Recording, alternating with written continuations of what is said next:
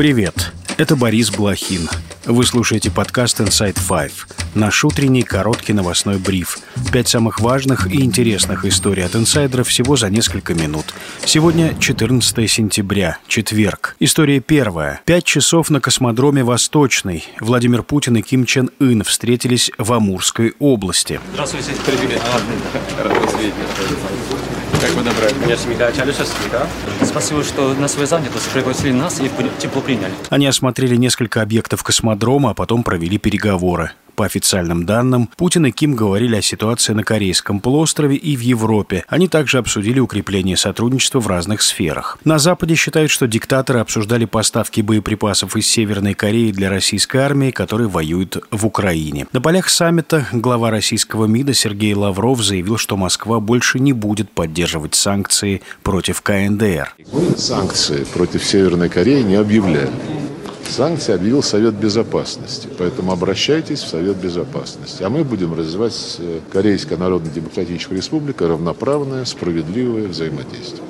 Кореевед, профессор университета Кунмин в Сеуле Андрей Ланьков рассказал инсайдеру о возможных последствиях таких заявлений. Если это действительно так, то в таком случае речь идет о том, что Россия начинает линию на, условно говоря, игнорирование решений Совета Безопасности, которое она сама поддержала. И тут, как говорится, попытки э, провернуть а, э, фарш назад, они приводят только к тому, что положение России как члена Совета Безопасности в долгосрочной перспективе оказывается под угрозой. Если он будет радикальным образом реконструироваться, шансов на то, что Россия опять получит это право, очень немного, потому что ни по экономическому потенциалу, ни по численности населения Россия в настоящее время в число ведущих стран мира не входит. Добавлю, пресс-секретарь Путина Дмитрий Песков заявил, что Россия остается ответственным членом Совбеза ООН и продолжает работу в рамках организации, поэтому снимать санкции все-таки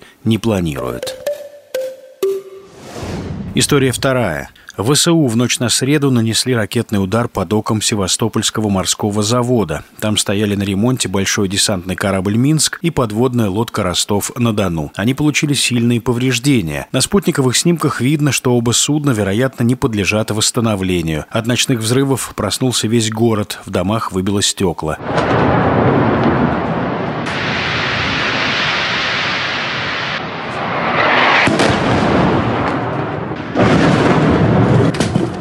Среди российских военных предположительно есть погибшие и пострадавшие. В российском Минобороны сообщили, что украинская армия выпустила по городу 10 крылатых ракет. Семь из них якобы были сбиты, три достигли цели. В результате попадания начался пожар на Севастопольском морском заводе имени Серго Орджоникидзе. В его доках обслуживаются корабли Черноморского флота.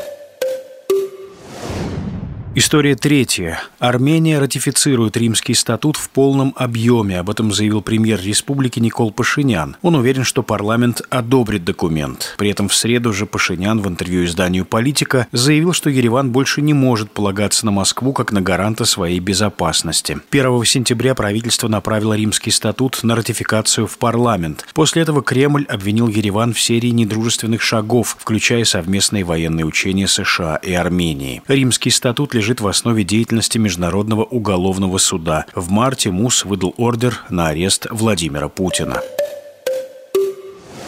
История четвертая. Данила Козловский выиграл суд по иску о защите чести и достоинства у серийного доносчика Виталия Бородина, который требовал проверить актера на предмет дискредитации российской армии. Суд обязал Бородина удалить порочащие публикации о Козловском, в частности, что актер призывал выводить граждан на улицы и написать опровержение. Также Козловскому назначена компенсация морального вреда на символическую сумму в 1 рубль. Донос Бородин написал весной. Поводами стали антивоенный пост Козловского Козловского, а также интервью журналистки Ирине Шихман. В апреле Малый драматический театр в Петербурге объявил о переносе двух спектаклей, в которых задействован Данила Козловский. В мае театр был опечатан после проверки Роспотребнадзора, а позже оштрафован. Виталий Бородин – бывший липецкий боксер по кличке Виталий Квадрат. Он называет себя главой федерального проекта по безопасности и борьбе с коррупцией.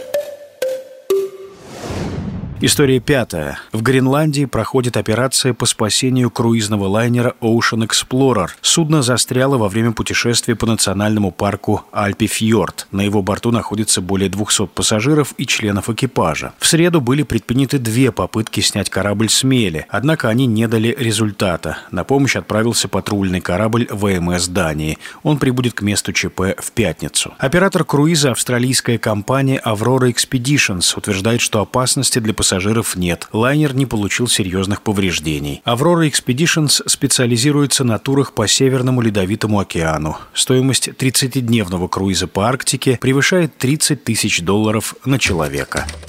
И это все на сегодня. Это был подкаст Inside Five.